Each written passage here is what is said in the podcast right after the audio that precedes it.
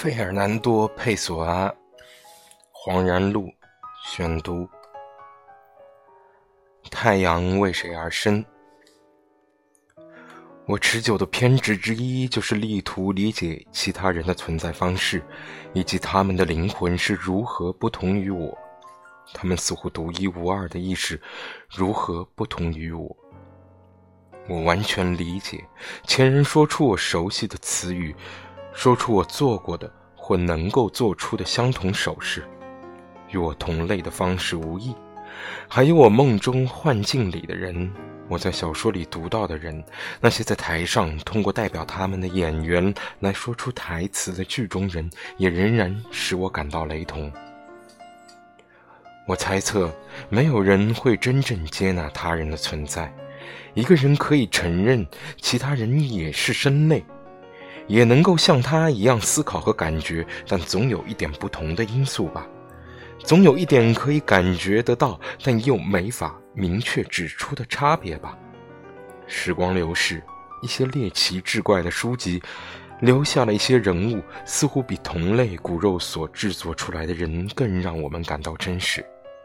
这些用同类骨肉制作出来的人，正在酒吧里隔着柜台对我们说话，或在电车里引我们注目，或在大街上萍水相逢的擦肩而过。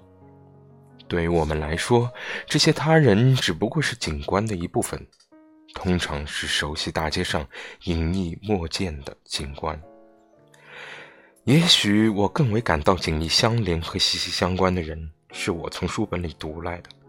是我在雕刻作品中看到的，而不是现实中的人，不是血肉之躯这种形而上意义上的荒诞所致。据实而论，用血肉之躯来描述他们其实不错。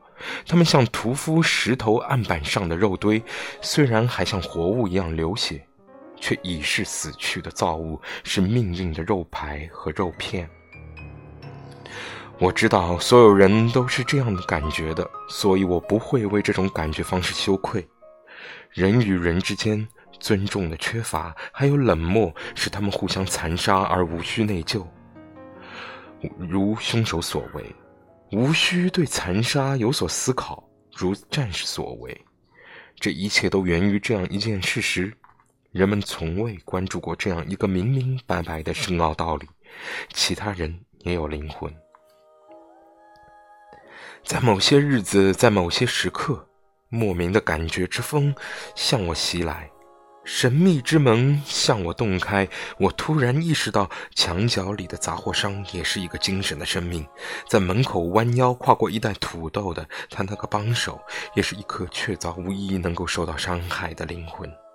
昨天，他们告诉我，烟草店的帮手自杀了。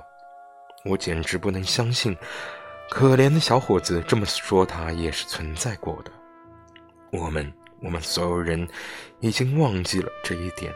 我们对他的了解，同那些完全不了解他的人的了解，竟然相差无几。我们明天会更加容易的忘记他，但确定无疑的一点是，他有一颗灵魂，一颗足以结束自己生命的灵魂。激情，忧伤。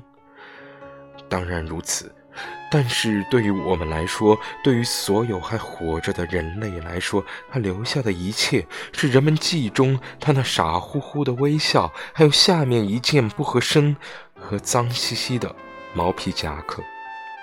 这就是一个人给我留下的一切，而这个人内心如此之深，以致足以结束自己。毕竟没有其他理由足以使一个人这样做。我回想到有一次，我从他那里买烟，发现他可能要过早的秃顶。事到如今，他根本还来不及秃顶。然而，这就是我对他的记忆。如果我的记忆并非事实，而是我的悬想，那么他可曾留给我其他的记忆？我有一种突如其来的幻象：他的尸体。装载他的棺木，人们最终将把他送达的那个深冷洞穴。我的目光完全拨除他那件夹克，于是我看见那位裸身的烟草店帮手代表了所有人类。幻象仅仅是一瞬间，今天，当然了，身为凡胎，我只能想到他死了，如此而已。不，他人并不存在。